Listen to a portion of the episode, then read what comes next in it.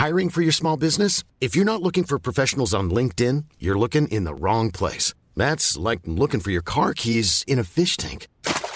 LinkedIn helps you hire professionals you can't find anywhere else, even those who aren't actively searching for a new job but might be open to the perfect role. In a given month, over 70% of LinkedIn users don't even visit other leading job sites. So start looking in the right place. With LinkedIn, you can hire professionals like a professional. Post your free job on linkedin.com/people slash people today. Des températures invivables en France et dans le reste du monde, des incendies qui se poursuivent dans le sud de la France, une punition collective qui fait polémique ou encore un bouleversement en Italie. Salut c'est Hugo, j'espère que vous allez bien. Décidément, pas le programme le plus joyeux euh, aujourd'hui. On a quand même une petite actu euh, bonne nouvelle à la fin euh, du en bref et promis, on va faire en sorte d'en avoir beaucoup plus dans les prochains jours. En tout cas, on est parti ensemble pour une nouvelle plongée dans l'actualité en une dizaine de minutes. On commence donc avec le sujet à la une de ces actus du jour alors que la France est confrontée à une nouvelle vague de canicule avec des températures qui avoisinent les 40 degrés dans plusieurs régions, eh bien, faut-il s'attendre à ce que notre pays devienne invivable l'été dans les années à venir? Eh bien, la question se pose sérieusement. En effet, on a eu euh, le mois de mai le plus chaud et le plus sec de l'histoire. On a ensuite eu un mois de juin avec une canicule extrêmement euh, précoce et d'autres records donc pourraient tomber euh, en ce mois de juillet. En effet, la canicule qui frappe le pays en ce moment et notamment le sud va continuer à se propager et à s'intensifier dans tout le pays. Et selon euh, Météo France, la journée de ce lundi pourrait être la journée la plus chaude jamais enregistrée en France dans l'histoire. Mais le truc, et ça je vous en parle quasiment chaque jour euh, en ce moment, mais c'est euh, un des sujets les plus importants, si ce n'est le plus important, c'est que le changement climatique va non seulement faire augmenter durablement les températures, mais il va aussi multiplier les vagues inhabituelles de canicule qui vont donc devenir de plus en plus intenses et de plus en plus extrêmes. Du coup, à quoi faut-il s'attendre en 2050 ou alors en 2100 eh bien, euh, selon un scénario moyen de Météo France qui a été euh, établi avec des données des experts euh, de l'ONU, eh bien, on pourrait aboutir par exemple à 44 degrés en 2050 à Paris et bien pire évidemment pour 2100 partout en France métropolitaine, mais aussi évidemment avec des conséquences dans les Outre-mer. Alors évidemment, face à cela, l'enjeu c'est de limiter les émissions de gaz à effet de serre. Je ne vous apprends rien sur ça, mais la France pourrait-elle finir réellement par devenir invivable? Alors la plupart des scientifiques préfèrent de leur côté utiliser le terme d'inhabitable plutôt que invivable. Et en fait, pour le définir, il se base sur un concept très précis qui s'appelle la wet bulb temperature, qu'on pourrait traduire par euh, température d'un thermomètre mouillé en français. En gros, c'est un calcul qui prend en compte la chaleur, mais aussi euh, l'humidité. Pour dire les choses simplement, une chaleur donnée, elle peut être supportable avec une faible humidité, donc un temps qui est euh, sec, mais complètement insupportable avec de l'humidité, puisqu'en fait, la sueur ne nous permet plus alors de réguler la température euh, du corps. Et donc euh, là, à ce moment-là, avec une humidité très importante, ça peut réellement rendre un territoire inhabitable avec des températures donc qui ne peuvent pas être gérées par euh, le corps humain et donc tout un tas de conséquences qui peuvent venir derrière pour la santé. Alors cette température limite, elle est fixée aujourd'hui par les scientifiques en général à 35 degrés wet bulb, ce qui n'est pas pareil du coup que 35 degrés Celsius. Et pour l'instant, ça n'a pas été franchi en France lors des précédentes canicules.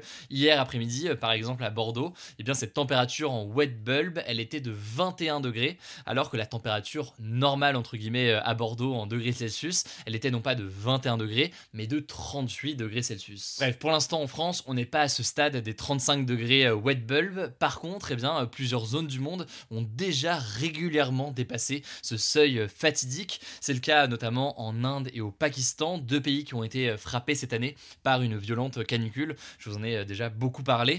L'Organisation des Nations Unies a d'ailleurs officiellement considéré euh, certaines de ces zones comme inhabitables. C'est le cas euh, par exemple de la région de Jacobabad au Pakistan. Et selon euh, les experts de l'Organisation des Nations Unies, eh bien d'autres zones devraient s'y ajouter dans les années à venir, notamment au Moyen-Orient, dans le Golfe Persique, près de la mer Rouge, ainsi que en Asie du Sud. Bref, plusieurs régions du monde risquent de devenir inhabitables, invivables au sens scientifique du terme. Donc, c'est pas le cas pour l'instant de la France. Pour autant, ça ne veut pas dire que la situation n'est pas extrêmement préoccupante, ça va nous poser des problèmes majeurs sur la santé, des problèmes en matière d'incendie, on le voit en ce moment dans l'actualité, des questions liées à la sécheresse aussi dont on a beaucoup parlé et l'impact que ça peut avoir en France sur les récoltes. Enfin, il faut bien comprendre que tout le monde ne vit pas dans la même situation aujourd'hui. Et par exemple, il y a une tribune qui a été publiée dans le journal Le Monde par deux avocats et qui mettait en lumière des conditions de vie dans certaines prisons qui étaient tout simplement inhumaines selon eux. Je vous mets le lien de la tribune en description si jamais ça vous intéresse. Bref, tout ça pour dire que ça va nous forcer à nous adapter, notamment en termes de système de santé, mais aussi en termes d'aménagement urbain, avec plus de verdure dans les villes, avec une meilleure isolation des bâtiments, des meilleurs systèmes d'aération. Bref, beaucoup d'enjeux sur tout ça, ça me semblait essentiel d'en parler aujourd'hui. Et je vous mets des liens, comme d'habitude, en description pour en savoir plus. Allez, on continue avec les actualités en bref, et justement cette première actualité qui est liée à notre sujet principal. Les incendies continuent de gagner du terrain en Gironde, au sud de Bordeaux. Où je vous parle, c'est maintenant plus de 7500 hectares de forêt qui sont partis en fumée.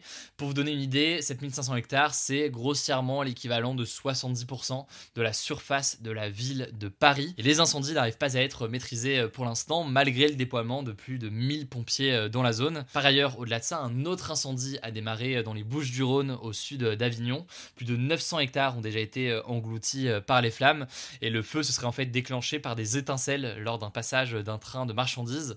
Bref, la canicule continue de faire des ravages, les incendies aussi euh, derrière. On voit d'ailleurs qu'il y a des situations euh, similaires en Italie, en Espagne ou encore au Portugal avec euh, des incendies. Évidemment, courage à tous les pompiers qui ne comptent pas leurs heures en ce moment et qui sont mobilisés pour essayer de maîtriser le plus rapidement possible ces incendies. Deuxième actualité en France qui fait débat, le ministre de l'économie Bruno Le Maire a annoncé que le taux de rémunération du livret A allait doubler début août pour passer de 1 à 2%. Alors le livret A, c'est donc un dispositif hein, proposé par toutes les banques et contrôlé par l'État qui permet de placer l'argent que l'on a euh, de côté. Il est très utilisé en France, il y a plus de 8 Français sur 10 qui ont un livret A, notamment parce que c'est extrêmement simple, il n'y a rien à faire, vous déplacez votre argent sur votre livret A et euh, c'est fait. En échange, la banque verse chaque année un taux euh, de rémunération, donc une petite partie d'argent en plus de l'argent que vous avez déjà dessus. Bref, du coup, doublement, mais on passe donc de 1% à 2%. C'est une mesure qui a été saluée par certains, mais critiquée par bien d'autres personnes qui jugent en fait que cette augmentation de la rémunération elle est extrêmement faible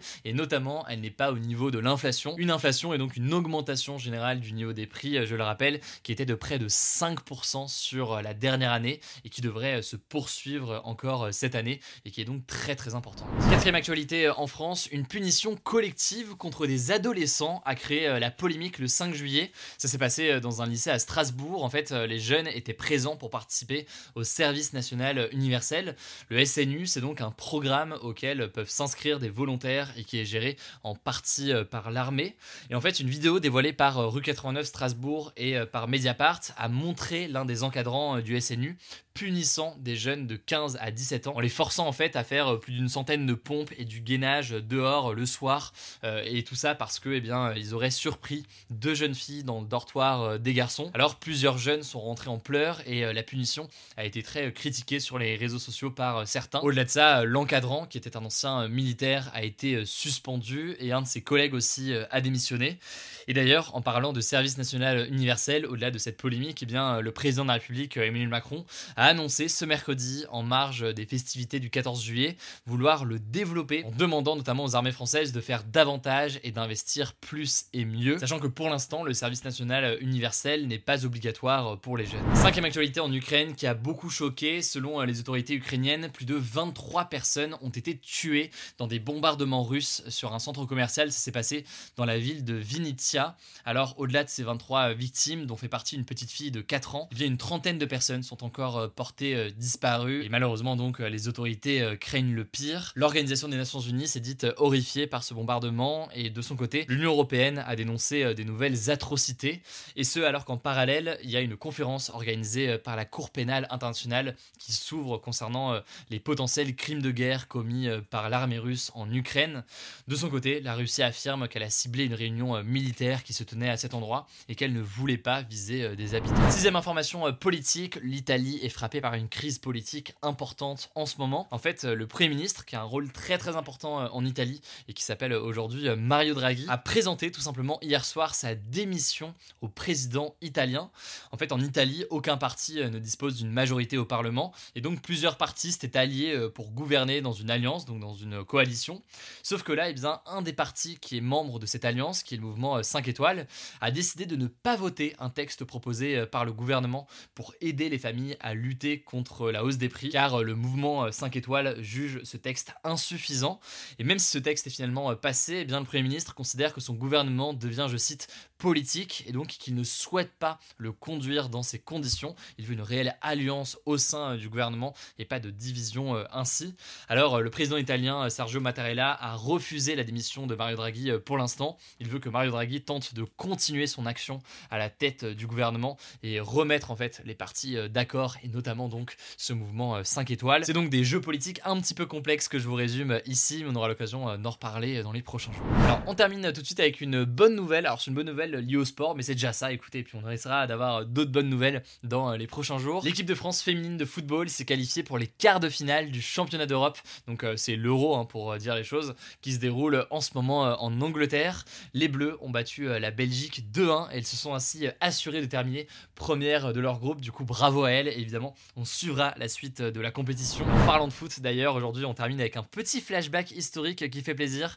Il y a 4 ans tout pile, l'équipe de France de football masculine cette fois-ci remportait la Coupe du Monde pour la deuxième fois de son histoire. Vous en souvenez euh, très probablement. Bref, petit flashback qui fait euh, plaisir. Voilà, c'est la fin de ce résumé de l'actualité du jour. Évidemment, pensez à vous abonner pour ne pas rater le suivant, quelle que soit d'ailleurs l'application que vous utilisez euh, pour m'écouter. Rendez-vous aussi sur YouTube ou encore sur Instagram pour d'autres contenus d'actualité exclusifs. Vous le savez, le nom des comptes, c'est Hugo Décrypte. Écoutez, je crois que j'ai tout dit. Prenez soin de vous et on se dit à très vite.